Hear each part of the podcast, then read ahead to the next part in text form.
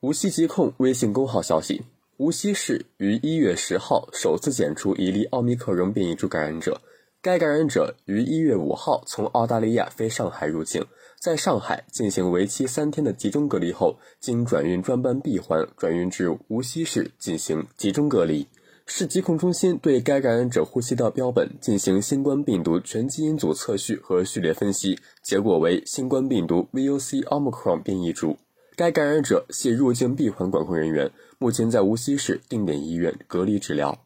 感谢收听羊城晚报广东头条，我是主播张世杰。